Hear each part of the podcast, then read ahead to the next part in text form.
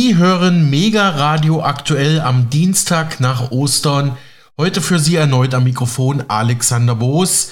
Aber nicht allein, ich habe wieder meinen wertgeschätzten Kollegen Michael Kiesewetter in der Leitung. Hallo Michael, grüß dich.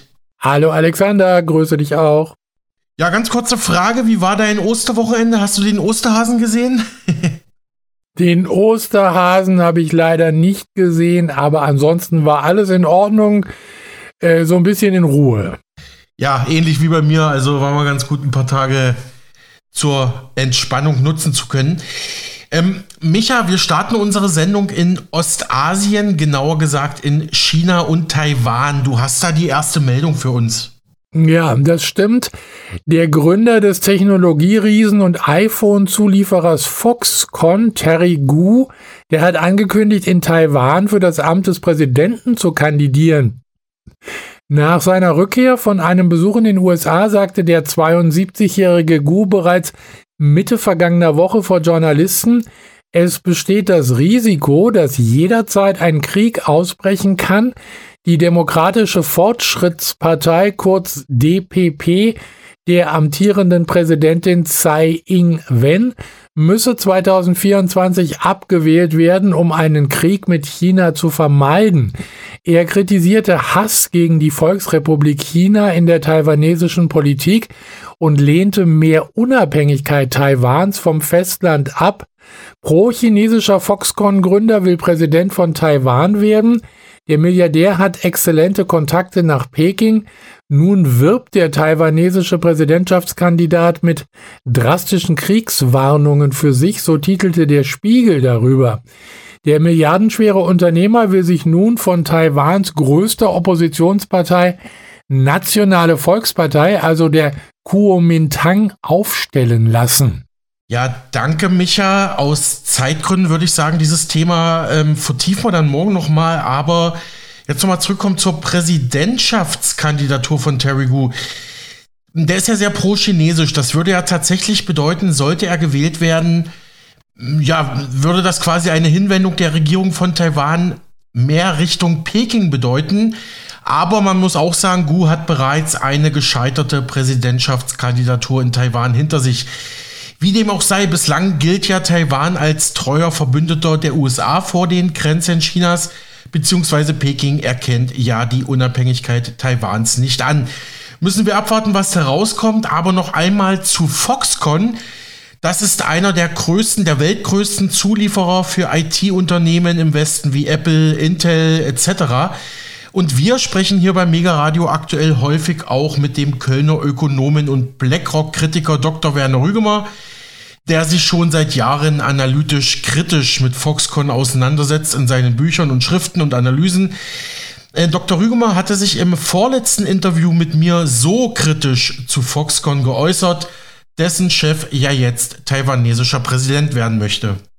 Also Foxconn ist ja der weltweit größte Anbieter von kasernierter Niedriglöhnerei. Mhm. Okay, danke. Ja? Mhm. Das heißt also, Foxconn äh, organisiert vor allem für westliche US-amerikanische Mikroelektronik- und Digitalkonzerne äh, die Zulieferarbeit. Ja, um ähm, also mal ein Beispiel zu nennen, das neueste Smartphone von Apple, das äh, Smartphone 14 Pro, das kostet in den USA 1500 Dollar und das wird in Indien äh, montiert durch den Zulieferorganisator Foxconn. Und Foxconn holt dafür durch äh, Agenten, Vermittler, junge Frauen aus den ärmsten Regionen Indiens zusammen und äh, fasst sie in Massenunterkünften zusammen und die bekommen dann pro Stunde 60 äh, mhm. bis 80 Cent, von denen dann eben äh, bis zur Hälfte noch abgezogen wird für die Massenunterkunft, für das schlechte Essen ja. und äh, für den täglichen Transport von der Massenunterkunft. Und, so. und ähm, eine ähnliche Konstruktion äh, wird seit Jahrzehnten für Apple und Microsoft und Intel und so weiter auch in China praktiziert, wobei allerdings dort Foxconn zugestehen musste, aufgrund der chinesischen Politik, dass dort die Beschäftigten sehr viel mehr verdienen als etwa in Indien. Und äh, na, also in, in Shenzhou, wo also das ähm, die zentrale Fabrik von, von Foxconn äh, steht, die, dort äh, Smartphones und andere Geräte für Apple montieren. Da kann man also im Monat äh, bis zu 1000 äh, Dollar verdienen, also ungleich mehr. Also, ne? Aber das Problem jetzt in der Covid-Situation entstand, entstand dadurch, dass ja Foxconn äh, die Spezialität hat, dass äh, die Beschäftigten sozusagen in Massenunterkünften zusammengehalten werden, die auch durch Sicherheitsleute überwacht werden. Und äh, deswegen entstand ja das Problem durch die Auflagen der äh, Lockdowns in China, dass ähm, äh, die Beschäftigten jetzt nicht nur in der Fabrik zum Arbeiten, sondern auch in den Massenunterkünften festgehalten wurden und mhm. nicht raus konnten. Ja. Und äh, dadurch entstand äh, ein Problem. Zum anderen entstand das Problem dadurch, dass äh, Apple darauf gedrungen hat, trotz des Lockdowns und der vielen Infizierten, dass trotzdem weitergearbeitet wurde. Deswegen ja. hat Foxconn dann im Auftrag von Apple ne, für äh, Leute, die dann trotzdem weiterarbeiten sollten, sozusagen zusätzliche Prämien von bis zu ja. 15, 20, 25 Dollar pro Tag angeboten. Also, äh, also sozusagen entgegen der Lockdown-Maßnahmen der chinesischen Regierung. Und das hat natürlich zu einem unendlichen Chaos geführt in Verbindung mit dieser äh, Kasernierung der mhm. vieler Beschäftigter. Genau, das muss man sich mal vorstellen. Da hat dieser, dieses Unternehmen Foxconn, was ja viel, das ja vielen westlichen Unternehmen zuliefert, zuarbeitet, tatsächlich wirklich gesagt, wenn ihr, wenn ihr zurück äh, in die Arbeit kommt, in den Corona-Hotspot, dann kriegt ihr sogar mehr Geld und aber im Prinzip verstößt man damit auch gegen die Auflagen der Regierung und das ist echt absurd, aber Vielleicht an dieser Stelle ähm, noch drei kurze Hinweise von mir, wenn Sie gestatten. Ja, vielleicht noch. Oder machen Sie weiter, ja. Ja. Zur Erklärung, was Sie angesprochen hatten. Ähm, also ne, äh, BlackRock, der heute größte äh, Kapitalorganisator und Eigentümer von gleichzeitig äh, Tausenden von Unternehmen und Banken. BlackRock ist sowohl führender Aktionär bei Apple und mhm. Microsoft und so weiter und gleichzeitig führender Aktionär des taiwanesischen Unternehmens Foxconn. Ja. Ja, also der Zugriff äh, ne, von BlackRock äh, und ähnlichen wie Vanguard und State Street und so weiter, die ja auch da als Aktionäre sind bei Apple und Foxconn, sagte der Ökonom aus Köln Dr. Werner Rügemer zum Unternehmen Foxconn in Taiwan im November 2022 im Interview mit Mega Radio aktuell. Sie können dieses Interview auch auf unserem gleichnamigen Spotify-Kanal nachhören. Aber Micha, wir bleiben gleich in der Region Ostasien, denn dort hat China über das Osterwochenende ein dreitägiges Militärmanöver abgehalten, auch gegen Taiwan gerichtet. Die ARD berichtete darüber, dass die Volksrepublik offenbar die Abriegelung Taiwans geprobt habe. Zum Abschluss seines Manövers am gestrigen Ostermontag rund um Taiwan habe China nach eigenen Angaben eine Luftblockade geübt. Zeitgleich soll auch ein Zerstörer der US-Seestreitkräfte Präsenz im südchinesischen Meer gezeigt haben. Chinas Volksbefreiungsarmee hat demzufolge ihre groß angelegten Manöver in der Nähe Taiwans beendet. Das sagte ein Sprecher des chinesischen Ostkommandos am Ostermontag und nannte noch mehr Details. Die verschiedenen Übungen seien nach drei Tagen erfolgreich abgeschlossen worden. So übten am dritten Tag des Militärmanövers die chinesischen Seestreitkräfte die Abriegelung der Insel Taiwan. Mehrere Dutzende Militärflugzeuge seien vor Taiwan im Einsatz gewesen. hieß es dazu im staatlichen chinesischen Fernsehsender CCTV. Mehrere Gruppen von H-6K Kampfflugzeugen mit scharfer Munition hätten mehrere Wellen simulierter Angriffe auf wichtige Ziele auf der Insel Taiwan ausgeführt, erklärte das chinesische Militär. An den Übungen sei zudem auch der chinesische Flugzeugträger Shandong beteiligt gewesen. Das taiwanesische Verteidigungsministerium gab an, innerhalb von vier Stunden elf chinesische Kriegsschiffe und 59 Militärflugzeuge vor der Insel gesichtet zu haben. Einige seien sogar in die taiwanesische Luftüberwachungszone eingedrungen, kritisierte Taipei. Auch das japanische Verteidigungsministerium beobachtete die chinesischen Übungen sehr genau. Die seit Samstag andauernden Übungen hätten sich gegen die Unabhängigkeitsbestrebungen Taiwans gerichtet, sagte Pekings Außenamtssprecher Wang Wenbin. Als Botschaft für die restliche Welt sagte er, Taiwan bleibe eine rein innere Angelegenheit Chinas.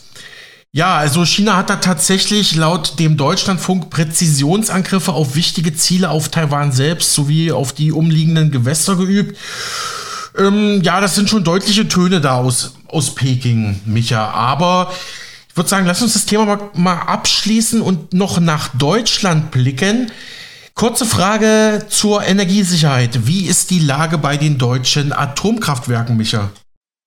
Wenige Tage vor der Abschaltung der letzten deutschen Atomkraftwerke hat der grüne Bundeswirtschaftsminister Robert Habeck erneut unterstrichen, dass die Energieversorgung sicher sei. Wir haben die Lage im Griff, sagte Habeck jetzt über Ostern den Zeitungen der Funke Mediengruppe. Der grünen Politiker verwies auf die hohen Füllstände in den Gasspeichern, die neuen Flüssiggasterminals an den norddeutschen Küsten und mehr erneuerbare Energien.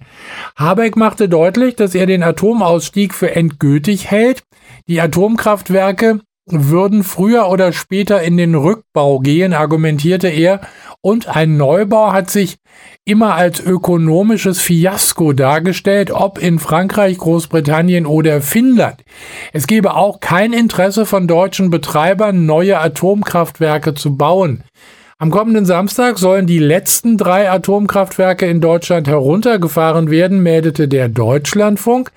Vom Netz gehen dann die noch verbliebenen Anlagen Neckar-Westheim 2, Isar 2 und Emsland. Ihre Laufzeit war wegen des russischen Angriffskriegs gegen die Ukraine und die dadurch ausgelöste Energiekrise verlängert worden. Aber Wirtschaftsminister Habeck hatte sich ja jetzt am vergangenen Osterwochenende noch zu einem anderen Thema geäußert. Michael, du hast da auch mehr Informationen für uns. Ja, laut einem Bericht des ZDF vom Ostersamstag soll der deutsche Zoll die Einhaltung der EU-Sanktionen gegen Russland hierzulande besser kontrollieren. Die Sanktionen gegen Russland werden weiterhin umgangen, hieß es da. Dies wolle Bundeswirtschaftsminister Habeck unterbinden mit einem neuen Maßnahmenpaket. Die deutschen Behörden müssen aus Sicht von Habeck strenger gegen Firmen hierzulande vorgehen, die über Drittstaaten Geschäfte mit Russland machen und damit EU-Sanktionen umgehen. Wir haben deutliche Daten, dass die bestehenden Sanktionen über Drittstaaten umgangen werden, sagte der grünen Politiker der Funke Mediengruppe. Das sei nicht hinnehmbar und kein Kavaliersdelikt. Das Thema müsse viel stärker und entschlossener angegangen werden. Seit Beginn des russischen Angriffskrieges gegen die Ukraine vor gut 13 Monaten hat die EU zehn Sanktionspakete gegen Russland auf den Weg gebracht, die Handelsbeschränkungen und weitere Maßnahmen vorsehen. Beim besseren Kampf gegen die Umgehung dieser Sanktionen könne Deutschland beispielsweise von Dänemark lernen, sagte Habeck. Der dortige Zoll analysiere Handelsströme und Zolldaten sehr genau auf Auffälligkeiten. Sein Ministerium habe Ende Februar konkrete Schritte vorgeschlagen, um die Sanktionsumgehung besser zu bekämpfen. Die diskutieren wir aktuell in der Bundesregierung und mit unseren EU-Partnern, sagte er. Für kriegstaugliche Güter solle es eine sogenannte Endverbleibungskontrolle geben. Unternehmen müssten also nachweisen, wo die Güter bleiben, so dass sie hier nicht einfach über geheime Kanäle auf einmal im Donbass in der Ostukraine auftauchen, und zwar auf der Seite der Russen, so Habeck. Auch gegen Firmen in Nicht-EU-Staaten, die unerlaubt Güter an Russland weitergegeben hätten, sollten Sanktionen verhängt werden können, so Habeck. Und wer von Sanktionsverstößen wisse, müsse diese auch zur Anzeige bringen, sonst wiederum wäre das eine Straftat. Hören wir dazu jetzt einen Ausschnitt von ZDF Berlin direkt vom 5. März 23, also etwa ein Jahr nach Beginn des Ukraine-Krieges. Vor fast einem Jahr. Russische Supermarktregale leeren sich, große Ketten verlassen das Land. Das Ziel schien nah, die russische Wirtschaft deutlich schwächen. An der Wirksamkeit gab es keinen Zweifel. Wir sehen, die Sanktionen wirken. Russlands Wirtschaft wankt, die Börse ist weitgehend geschlossen, die Währung ist abgestürzt, es fehlen Devisen, ausländische Unternehmen verlassen zu Hunderten das Land. Doch das ist erst der Anfang. Doch das war ein Trugschluss. Andere Marken füllen schnell die Regale, die Währung stabilisiert sich überraschend. Zwar verlassen über 1000 Unternehmen Russland, aber viele machen dennoch Geschäfte. Die Yale-Universität listet Firmen auf, die trotz des Krieges weiter Handel treiben. Sie nennen sie Liste der Schande. Sie ist beschämend lang. Und der Wirtschaftsminister muss eine große Sanktionslücke eingestehen. Es gibt deutliche Umgehung der Sanktionen und es gibt auch deutliche Umgehung aus Deutschland heraus der Sanktionen. Ich will an dieser Stelle einmal politisch sagen, das ist kein Kavaliersdelikt. So liefert die EU beispielsweise Handys oder Kühlschränke zum Beispiel an Armenien. Das Land verkauft diese dann an Russland weiter. Allein das kleine Land Armenien importierte 166 Prozent mehr als im Jahr vor dem Krieg. Der Verdacht, über Umwege bekommt Putin militärisch wichtige Güter. Erst im November besuchte Putin den armenischen Präsidenten. Erst am Donnerstag besuchte der armenische Präsident den deutschen Bundeskanzler. Dem bleibt nicht viel mehr als ein Appell können wir sicher sein, dass nicht im ökonomischen Bereich unsere Sanktionen umgangen werden. Und das ist natürlich etwas, was wir als Anforderung schon haben und wo wir auch die Hoffnung haben, dass das ähm, beachtet wird, was wir an Regeln haben. Die EU-Regeln wirken zuweilen hilflos. Marktwirtschaft lässt sich schwer aushebeln. So verkauft Russland zum Beispiel Rohöl nach Indien nur günstiger als vor dem Krieg. Indien macht daraus Diesel, den EU-Bürger tanken. Bei den Ölsanktionen wird man nicht viel machen können. Man wird nie verhindern können, äh, dass Russland äh, bei über 200 Ländern in der Welt irgendwelche Abnehmer findet. Bei Gas ist es vielleicht ein bisschen schwieriger, weil man eben äh, dort andere Transportmöglichkeiten hat. Aber dass das Öl irgendwo anders verkauft wird oder die Kohle woanders verkauft wird, lässt sich praktisch nicht verhindern. Wobei die Einnahmen deutlich geringer sein dürften. Dennoch prognostiziert der IWF Russland für dieses Jahr sogar ein leichtes Wachstum. Mehr als für Deutschland. Manche fragen sich, leidet Deutschland gar mehr als Russland? Was folgt daraus? Die Opposition uneins. Das ist ein Problem. Aber wir müssen hier nun ganz einfach auch zu unseren Werten stehen, zu unseren Zusagen stehen. Wir müssen dazu stehen, dass wir der Ukraine nach allen Kräften, die wir haben, auch helfen. Und wir verhängen Sanktionen jetzt schon in der zehnten Runde. Und das sind die Mittel, die uns zur Wahl stehen. Und diese Mittel, die müssen wir auch ohne jede Einschränkung anwenden. Die Sanktionspolitik, wie wir sie aktuell sehen, schadet der eigenen Bevölkerung mehr als der russischen. Wir schaden unserer Wirtschaft, wir schaden unseren Unternehmen. Und die Bevölkerung in Deutschland leidet, weil sie hohe Energiekosten zahlen muss. Wissenschaftler dagegen fordern einen langen Atem. Sanktionen als Instrument wirken primär in der langen Frist. Diese Wirkung wird da sein. Russland wird technologisch rückständiger. Es werden weniger und weniger moderne Produktionsstätten da sein. Ich glaube, diejenigen, die gehofft haben, dass man mit Sanktionen den Krieg sehr schnell stoppen wird, haben das tatsächlich falsch eingeschätzt. Bisher beeinflussen die Sanktionen das Kriegsgeschehen weniger als erhofft. Ein elftes Sanktionspaket soll bald kommen. Soweit dieser ZDF-Beitrag vom 5. März 2023. Darin waren unter anderem Bundeswirtschaftsminister Robert Habeck von den Grünen und CDU-Chef Friedrich Merz zu hören. Ja, danke erstmal, Micha. Ich kann zur Frage, wie effektiv die Sanktionen gegen Russland sind, noch ein paar Hintergrundinformationen zusammentragen. Russland sei es nach eigenen Angaben gelungen, alle seine von westlichen Sanktionen betroffenen Rohölexporte an andere Staaten umzulenken. Das berichtete der Deutschlandfunk bereits am 28. März 2023. Damals sagte der russische Energieminister Schulginov in Moskau, man habe Länder in Asien, Afrika, Lateinamerika und im Nahen Osten mit eigenen Öllieferungen bedient. Nach Angaben des russischen Vizeregierungschefs erhöhten sich vor allem die Ölexporte nach Indien und China um ein Vielfaches. Das bestätigte auch die Deutsche Welle bereits Ende Februar 2023. Die ähm, Wirtschaftsverbindung, die Handelsbeziehungen zwischen den beiden Atommächten Russland und China habe neue Fahrt aufgenommen, denn Indien importiere mehr russisches Rohöl als jemals zuvor.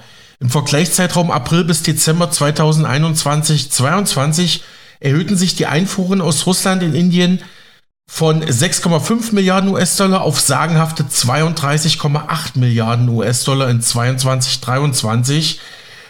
Und dann ist ja noch die Tatsache, die man allerdings schlecht beweisen kann, dass Indien teilweise auch eingekauftes russisches Öl unter dem Label indisches Öl wieder zurück nach Europa und Deutschland weiterverkauft. Das berichtete beispielsweise schon im Sommer 2022 der Fokus und schrieb damals schon über diese Schlupflöcher, die der deutsche Wirtschaftsminister Habeck jetzt mit seiner neuen Kampagne wieder stopfen möchte, wie wir ja vorhin gehört hatten.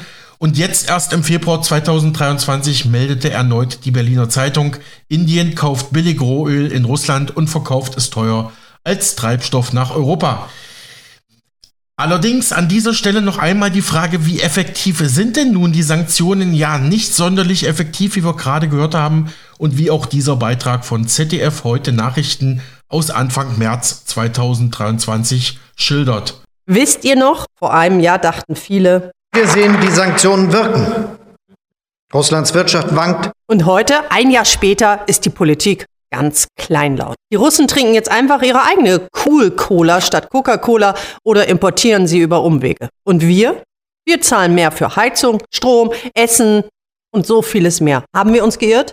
Wirken die Sanktionen gar nicht oder zumindest zu wenig? Die Sanktionspolitik, wie wir sie aktuell sehen, schadet der eigenen Bevölkerung. Weitermachen, auch wenn das Mittel begrenzt funktioniert? Wir müssen dazu stehen, dass wir der Ukraine nach allen Kräften, die wir haben, auch helfen. Ich habe die Gründe für das Scheitern und schaue, ob Sie diese Sanktionen trotzdem richtig sind. Sanktionspolitik ein Inside Politics.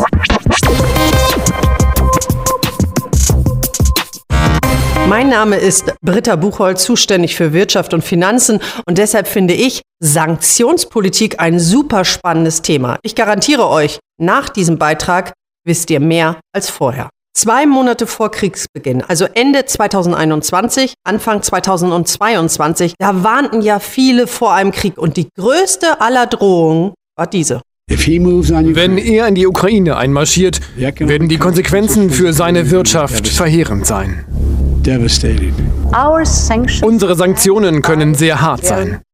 Also es war die Drohung. Dann kam das erste Sanktionspaket einen Tag vor dem Krieg. Es folgten recht schnell zwei weitere, nur mal drei Beispiele. Sanktionen für 351 Duma-Mitglieder, Teilausschuss aus dem Finanzsystem SWIFT, also das war ganz schlecht für russische Banken und viele Oligarchen standen plötzlich auf der Sanktionsliste. Die ersten Bilder damals im März 2022 sahen so aus. Die Supermarktregale in Russland leerten sich, allerdings auch wegen der Hamsterkäufe. Viele Unternehmen verließen das Land. Damals war der deutsche Bundeskanzler für seine Art schon fast euphorisch. Russlands Wirtschaft wankt, die Börse ist weitgehend geschlossen, die Währung ist abgestürzt, es fehlen Devisen, ausländische Unternehmen verlassen zu Hunderten das Land. Doch das ist erst der Anfang. So, und jetzt, wumm, jetzt schauen wir auf 2023, zwölf Monate später, nach zehn Sanktionspaketen. In Russland sieht es so aus. Andere Marken füllen die Regale, viel aus China. McDonald's hat ein russischer Investor übernommen. Es heißt nun lecker. Und die Währung stabilisiert sich. Überraschend. Der Rubel ging kurz in den Keller und nun ist er wieder fast auf Vorkriegsniveau. Klar scheint, Russlands Wirtschaft ist erstaunlich stabil. Erstaunlich, oder? Warum funktionieren die Sanktionen bisher nicht? Es gibt drei wichtige Gründe, speziell für Russland. Und die schauen wir uns an. Es haben zwar über 1000 Unternehmen Russland verlassen, aber viele machen dennoch Geschäfte über Tochterunternehmen oder indem sie noch liefern. Schaut euch mal an, was die Yale University macht. Die listet Firmen auf, die trotz des Krieges weiter Handel treiben. Sie nennen sie Liste der Schande. Die ist beschämend lang. Wir packen euch den Link unten drunter. Der zweite wichtige Grund, der Import. Der ist dem Wirtschaftsminister Robert Habeck nun aufgefallen. Es gibt deutliche Umgehungen der Sanktionen und es gibt auch deutliche Umgehungen aus Deutschland heraus der Sanktionen. Ich will an dieser Stelle einmal politisch sagen, das ist kein Kavaliersdelikt. Sanktionsumgehung. Was bedeutet das? Also das System ist denkbar einfach. So liefert die EU beispielsweise Handys oder Kühlschränke zum Beispiel an Armenien. Das Land verkauft diese dann an Russland weiter. Punkt. Einfach klingt auch irgendwie vorhersehbar. Und ihr fragt euch jetzt, warum Kühlschränke? Ganz einfach, das Innenleben. Daraus lassen sich Teile für militärische Geräte nutzen.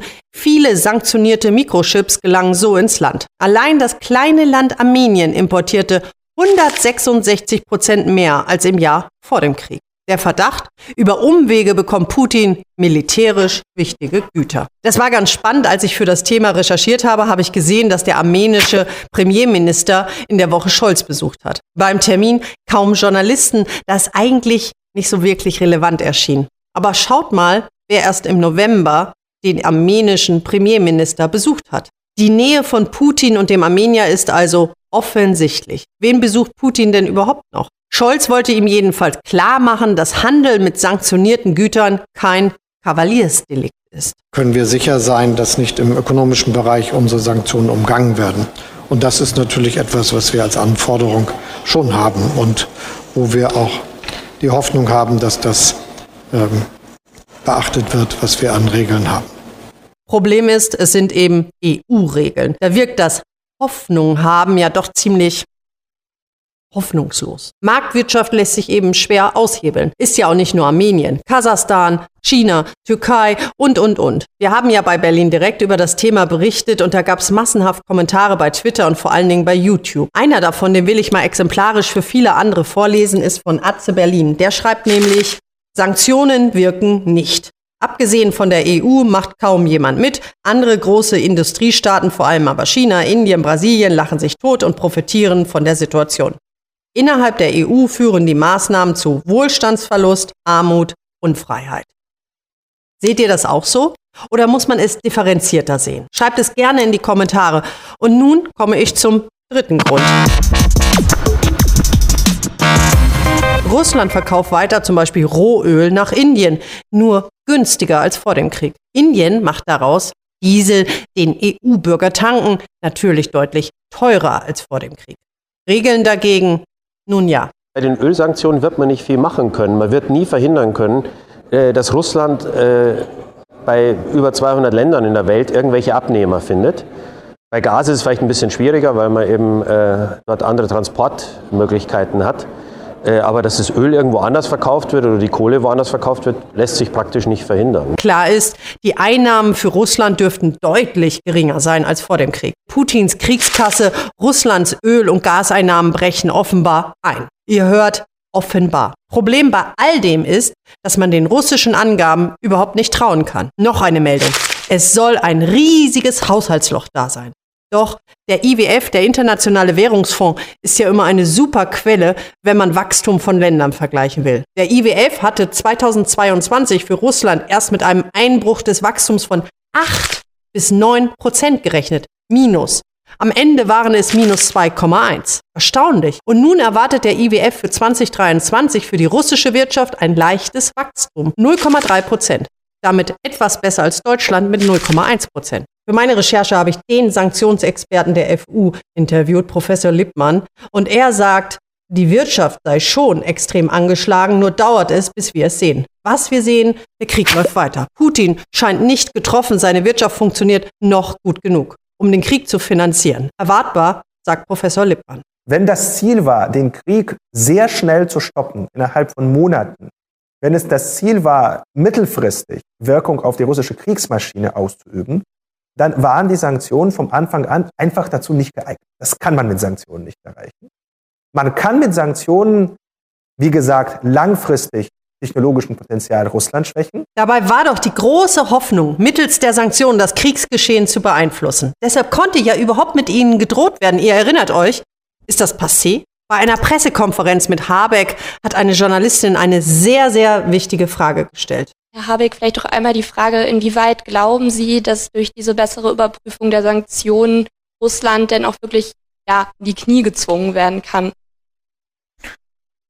So bitter es ist und so schlimm es ist, das auszusprechen, ich glaube, dass Russland nur auf dem Schlachtfeld in die Knie gezwungen werden kann. Wenn die Sanktionen aber nicht helfen, den Krieg zu beeinflussen, was bringen sie dann? Denn eins ist klar, die Deutschen sind massiv betroffen von den hohen Energiepreisen. Die BASF zum Beispiel streicht 2000 Stellen, auch viele in Deutschland. Und das, weil die Chemiebranche bei solch hohen Preisen in Deutschland schwerlich produzieren kann. Manche fragen sich, leidet Deutschland gar mehr als Russland? Erinnert euch, der IWF prognostiziert Russland für dieses Jahr sogar ein leicht, ganz leicht höheres Wachstum als für Deutschland. Was folgt daraus? Ich fand es ja spannend, das die Opposition zu fragen.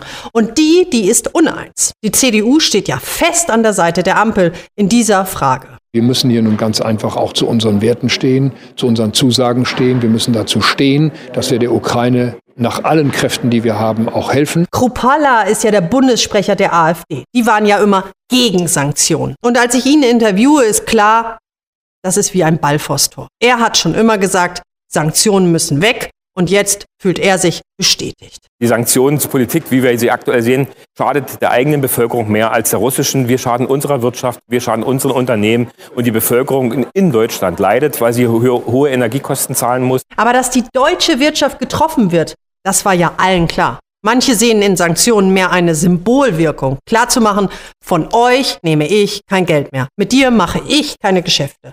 Wäre es wirklich vorstellbar, dass die EU gerade weiter mit Putin Geschäfte macht? Schwierig.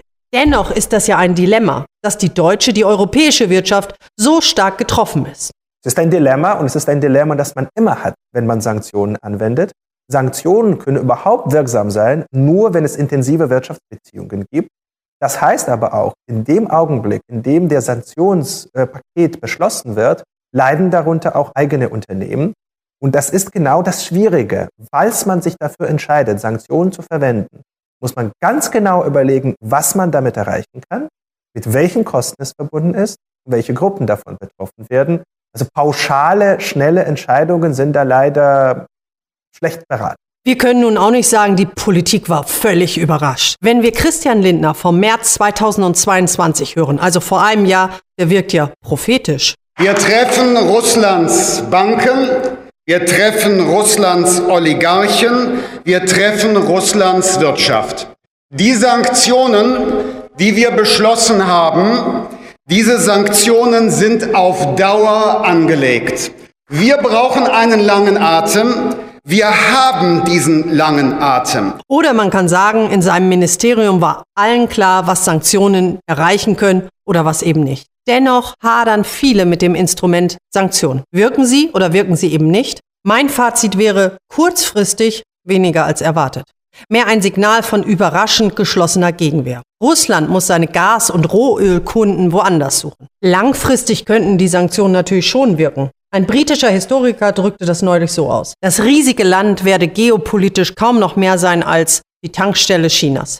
Soweit ein Bericht von ZDF heute Nachrichten von März 2023 zur Frage, wie effektiv die westlichen Sanktionen gegen Russland sind, mit dem Titel Wie Russlands Wirtschaft den Sanktionen trotzt.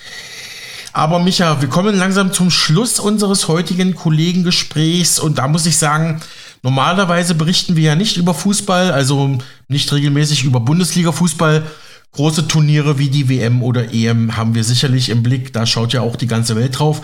Aber der Trainer vom Bundesligisten SC Freiburg, Christian Streich, ist ja immer auch für ein paar politische Kommentare gut. Zuletzt hatte er ja Furore gesorgt, als er mit seinen Freiburgern den großen FC Bayern München aus dem DFB-Pokal geschmissen hat. Danach ging es dann nochmal in der Bundesliga gegen die Bayern. Hier gewann der FC Bayern gegen den SC Freiburg zwar, aber Streich konnte sich in der Pressekonferenz vor dem Spiel mit diesen Worten zur aktuellen gesellschaftlichen und wirtschaftlichen Krise sozusagen verewigen. Der Druck ähm, ist immens, aber der Druck in der Gesellschaft ist immens. Ähm, Und wir sind gewissermaßen so, weil wir ja immer irgendwie im Fernsehen kommen und weil viele Leute dann Fußball immer noch total liebe, auch wenn es Erscheinungen gibt im Fußball, die katastrophal sind.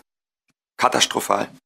Aber die sind gesamtgesellschaftlich oft auch, gehen mit einher. Ähm, der Druck ist enorm. Frage Sie, wenn ich das so sagen darf, ähm, die Menschen, die in Hotels, die für die Sauberkeit zuständig sind und die Zimmer putzen. Frage Sie mal die Menschen, wie viel, in welcher Zeit sie wie viel Zimmer machen müssen. Ähm, es ist alles individualisiert. Ähm, es gibt kaum noch Verbindungskette in viele Bereiche. Verbindungskette meine ich, ähm, früher war es so, da wurde, war Hotel immer oft in Familienbetrieb. Da haben Leute gearbeitet dort, die man gekannt hat.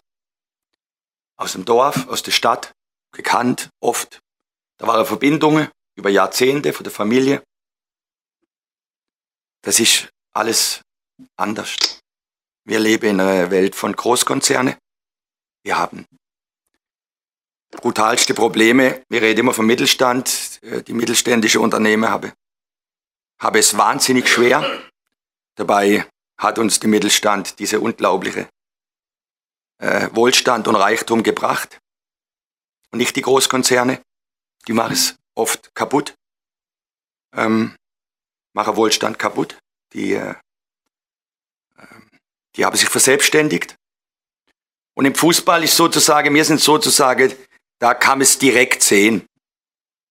Die Entwicklung ist extrem schwierig. Wir haben wahnsinnig viele Menschen mit psychischen Problemen. Diese Menschen haben psychische Probleme, weil sie total überlastet sind. Weil sie keine Wärme mehr kriegen, keine Bezugspunkte mehr da sind. Keine Verbindungen. Ähm, das ist ein gesamt, gesamtgesellschaftliches Problem. Äh, das ist besorgniserregend aus meiner Sicht. Das macht einem Angst auch. Und deshalb will ich auch jetzt nicht sagen, mir Trainer, ich bin außen vor, ich kann eh nichts sagen. Ihr müsst die Trainer fragen, wo dann nirgendwo sind und mache es gut und werde trotzdem entlassen nach acht Monaten oder nach zehn oder nach zwölf oder nach vier. Aber es ist ein Ausdruck, Fußball ist immer Ausdruck der, der, der Gesamtgesellschaft gewesen. Äh, die Sportdirektoren haben enormen Druck. Es ist Wahnsinn, weil die Verbindungen fehlen. Soziale Medien, verliert der Verein, verliert zwei, dreimal dann können sich, dann tun sich Leute abarbeiten und, und, und, und Dinge verbreiten äh, in den sozialen Medien. Das ist schrecklich. Das wäre einfach früher nicht gegangen. In dem Maße. Die Leute waren früher nicht besser. Kein Deut, wir waren nicht besser. Nie, nix. Kein bisschen besser. Und es gab viel schlimmere Zeiten als jetzt. Vor 80 Jahren und, und davor. Ähm, aber die Bezugspunkte fehlen. Wenn ich jemanden kenne, persönlich kenne, dann überlege ich mir, ob ich ihn beschimpfe. Wenn ich jemandem direkt was ins Gesicht sagen kann, das ist, wird immer weniger. Das ist ein Grund, warum wir in unserer, wir sind auch ein Unternehmen, wenn man ehrlich ist, das hört sich jetzt nicht schön an. Ich könnte auch sagen, ein Verein, aber wir sind auch ein Unternehmen. Dass es bei uns nicht so ist, weil wir Kontinuität haben, weil wir Verbindlichkeit haben. Aber ich habe es ja schon gesagt, der entscheidende Punkt in unserem Verein wird sein, wie wir mit diesem Wachstum umgehen. Ob wir uns treffen und ob wir uns mental begegnen. In den Bereichen, wo das nicht so ist, geht es abwärts. Klar, du kannst dann, wie gesagt, es gibt dann riesige Unternehmen heutzutage.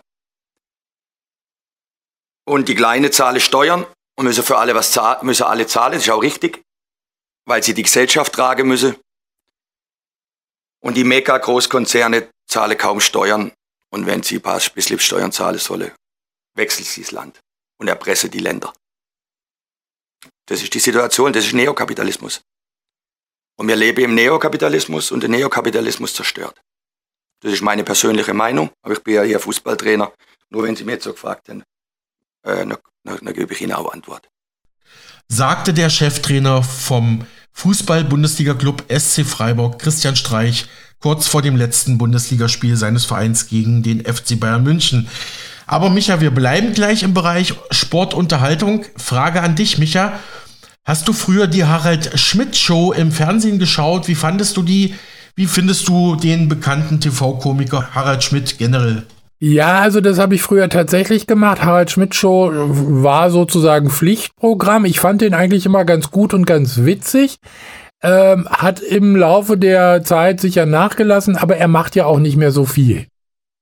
Ja, die Meinung kann ich unterschreiben, Micha, sehe ich ähnlich. Ähm, und ja, viele wissen ja, Harald Schmidt ist ja auch ähnlich wie Christian Streich immer für ein paar politische Karlauer gut.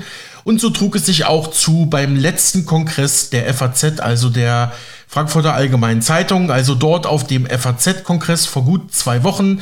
Dort kommt Harald Schmidt als Lückenfüller für den Kanzler, wie wir gleich hören werden, auf die Bühne und verrät, warum Machttaktik wichtiger als Humorfähigkeit bei der Ampelkoalition ist und mit Blick auf die Bundestagsrede Ende März 2023 vom britischen König Charles III., dem Sohn der verstorbenen Queen Elizabeth, erklärt Schmidt, welche deutschen Politiker am meisten über einen royalen Touch verfügen.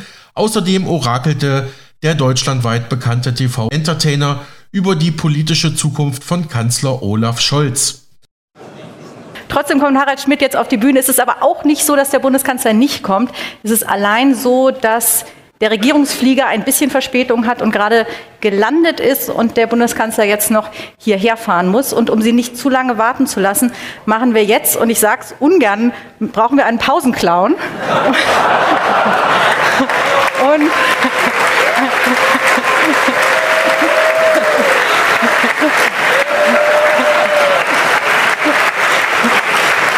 Wer eignet sich besser als Harald Schmidt, der jetzt für zehn Minuten hier hochkommt im Gespräch mit Reinhard Müller und nachher nochmal darf, dann aber oben. Insofern, the floor is yours, Herr Schmidt.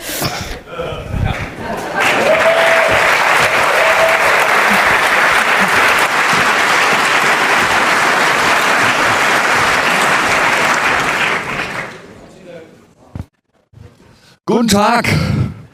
Davon träumt man ja, ne? Man könnte ja sagen, Herr Schmidt, Sportpalaststimmung, oder? Entschuldigung? Sportpalaststimmung. Oh, vor, gefährlicher Vergleich.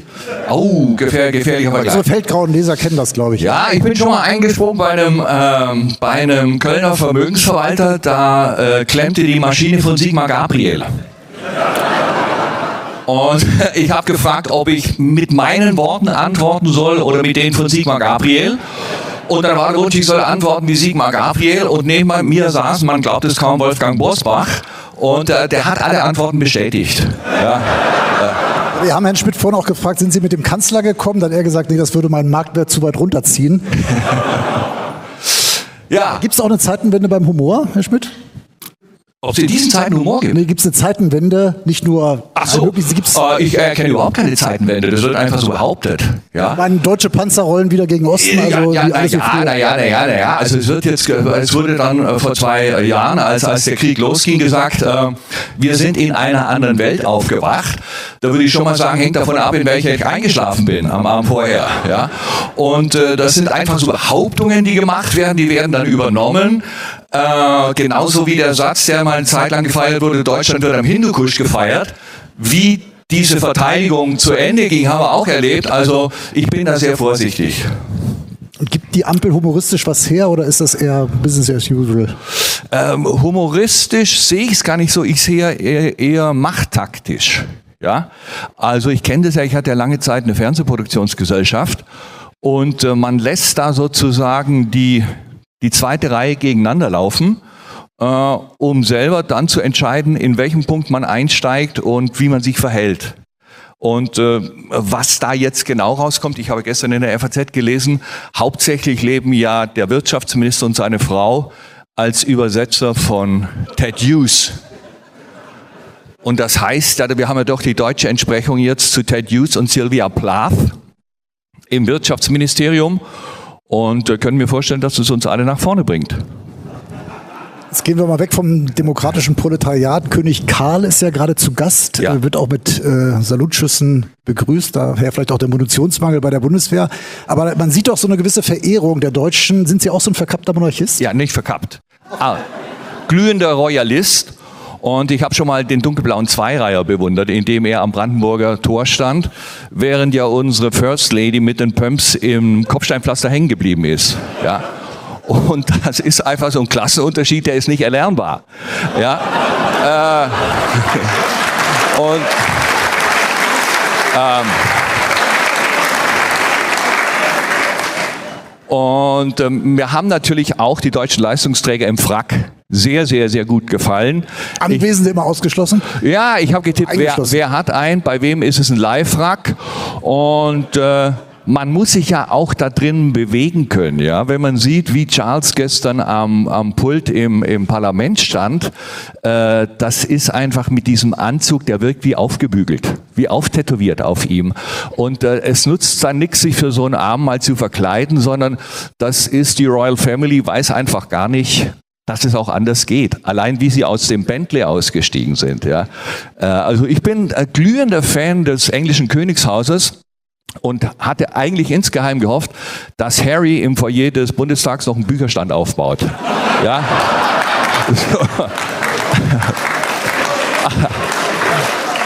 Als Überraschung, ja, mit seinem schwäbischen Bestseller Spare. Ja. Ja. Das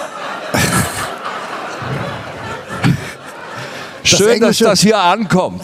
Ja. Damit eröffne ich sonst Möbelhäuser. Ja. ja. ja.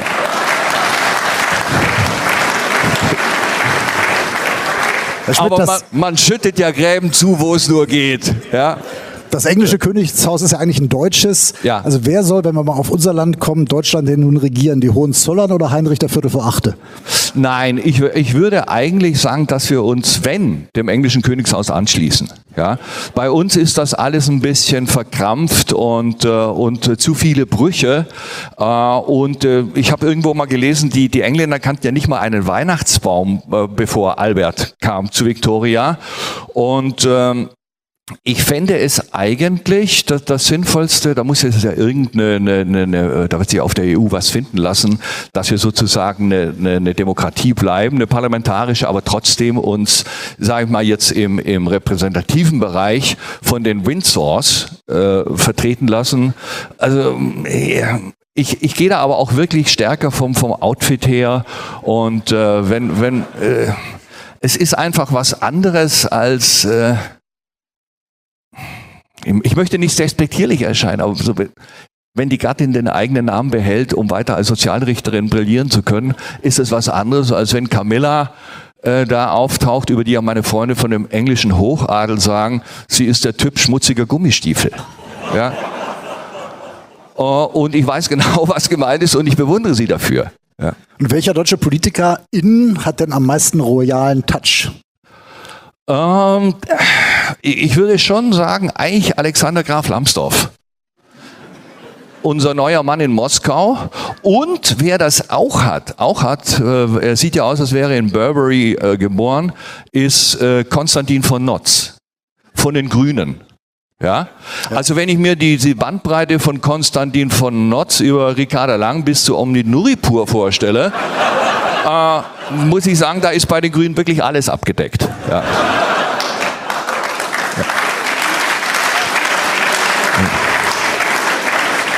Kurze Frage, wann kommt denn der Kanzler? Ich habe nicht ewig Zeit. Ja? ja.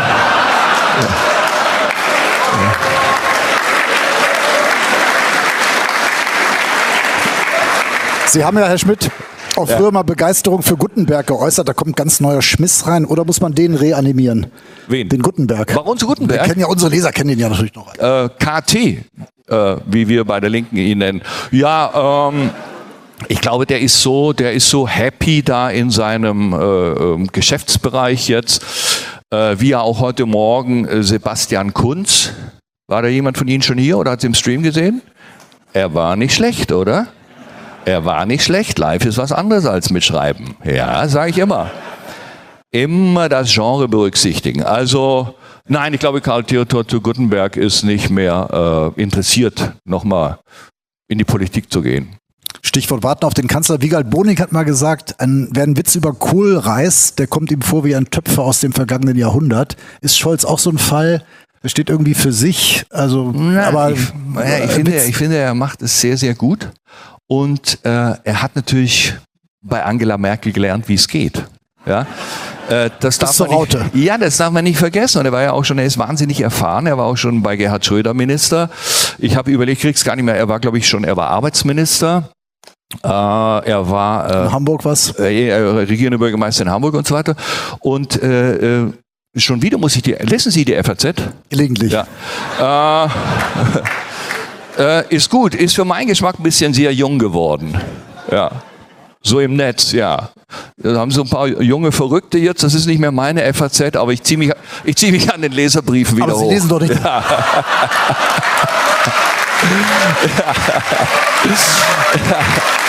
ja, äh, aber ähm, aber wieso lesen Sie das Netz? Es war- Sie lesen es- doch die gedruckte Zeitung, nehme ich an. Doch. Ich gehe jeden Tag zum Kiosk, weil ich gern zum Kiosk gehe. Ja. Äh, da stehen ja dann auch Herrschaften in so einer Korthose, wie man hier in Frankfurt schon mal abgeführt wird. Ja.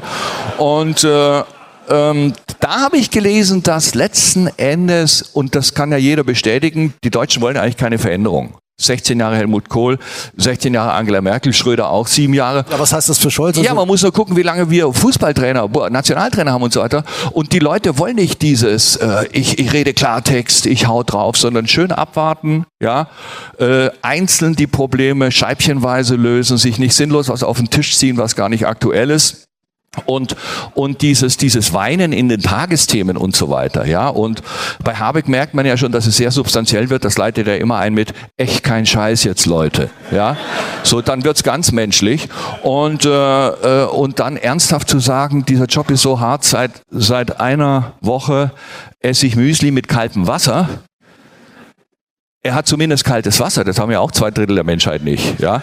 Also das, ähm, ich glaube, dass ich würde fast die Prognose äh, wagen, Olaf Scholz bleibt über die Legislaturperiode hinaus Kanzler, weil die Deutschen sagen, da wissen wir in etwa, woran wir sind. Und ähm, wer dann letzten Endes das Kabinett mit auffüllt, äh, dafür haben wir den Souverän, der das entscheiden wird. Und Merz macht weiter Opposition die nächsten 40 Jahre. Schon zu lange dabei, auch ja nicht wirklich ein großer Global Player gewesen, sondern glaube ich die Regionalabteilung von BlackRock geleitet. Äh, das Flugzeug ist auch eine Boeing, keine Boeing. Also ähm, nee, ich glaube, das ist ähm, sehe ich nicht. Die Frage ist, wen bringen die Grünen als Spitzenkandidat? Kabig ist momentan ein bisschen angezählt. Äh, die Fra Annalena Baerbock scheint man die, das geklaute Buch äh, den, Dass sie vom Völkerrecht herkommt. ver, ver, verziehen zu haben. Sie hat gute Bilder. Äh, ich habe sie neulich gesehen mit so einer sehr schicken Sonnenbrille in einem Khan im Irak zu Besuch, äh, um sich dort mal ein Bild zu machen und äh, also das einen Eindruck zu verschaffen, meine ich. Und ähm, Sind Sie auch so ein, so ein verkappter Grüner, der äh, Jaguar fährt, Verbrenner natürlich und Nee. dann aus Ablasshandel nee, grün nee, will? ich kann es Ihnen noch viel besser sagen. Ich mache immer Wahlomat. Ja? Und bei der, Kommt immer die Partei, bei der letzten. Wahl kam bei mir raus 50% Übereinstimmung Grüne, 50% AfD. Ja, ja. Und ich, ich war geschockt, 50% Grüne. Ja? äh, das heißt, wenn das rauskommt, bin ich erledigt. Ja? Und das heißt aber, das ist das Bedenkliche, kaum ist man mal für Waffenlieferungen und Kriegseinsätze, wird man in so eine grüne Ecke gedrängt. Und äh, äh, ja. Und äh,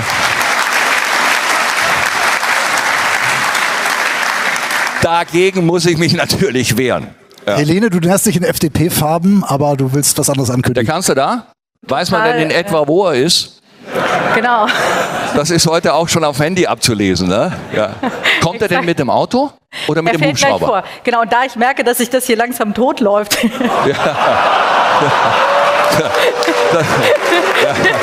Na, Moment.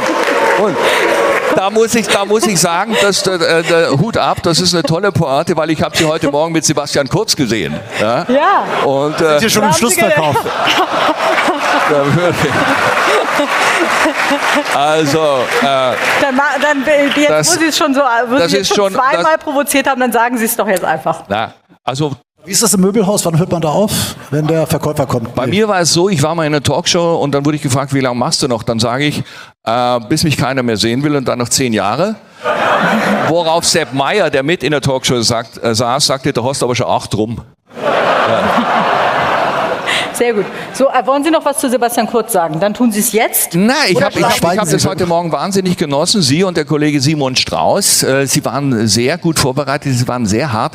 Aber es ist natürlich ein Unterschied, ob man das jemand, äh, so, ob, ob man schreibt, ja, oder ob man das jemand fragt, der mit allen Wassern gewaschen ist und äh, der, der un, also äh, mustergültig war, das zu lernen. Ähm, der Einstiegssatz von ihm war immer, kann man so sehen.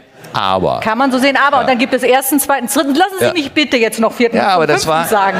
Genau. Das war, Ähm, das war, es ist, es ist ein Unterschied, ob Sie so einem abgezockten äh, Politprofi gegenüber sitzen oder bei Maischberger die Stichworte geben. Ja? Ja. Äh, okay. das also, ist- Jetzt herzlichen Dank, Herr Schmidt. das ist. Äh, ja, ich, äh, da ich ja hier heute am längeren Hebel setz, Ja. sitze, darf ich Sie jetzt bitten, die Bühne zu verlassen, Herr Schmidt? Der Kanzler kommt. Ja, gehen wir. Gehen wir nach oben, ja. Ähm, Sie sehen die beiden Herren ja später nochmal, wer möchte.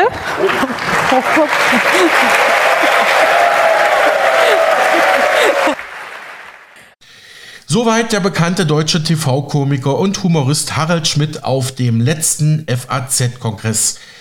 Früher hatte er die populäre Harald Schmidt Show im deutschen Fernsehen gemacht, ist Buchautor, gefragter Redner und was weiß ich, was der Harald Schmidt noch so macht. Fand ich einen guten Schlusspunkt für unser heutiges Gespräch, denn unsere Zeit ist abgelaufen, lieber Micha. Ich bedanke mich für deine Teilnahme, Recherchen und die Informationen für unsere Hörerschaft. Sehr gerne und äh, allen noch einen schönen Tag und äh, ja, wir sagen dann einfach mal, beziehungsweise ich sage jetzt erst einmal bis morgen. Bis morgen, Micha. Genau, schönen Start in die Woche hier nach Ostern und wir müssen jetzt erstmal Nachrichten machen. Bis gleich.